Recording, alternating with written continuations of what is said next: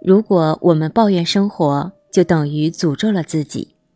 当你对生活笑起来，当你说不论眼前的日子怎么样，明天都会更美好，那么你会发现，眼下的困境真的不算什么了。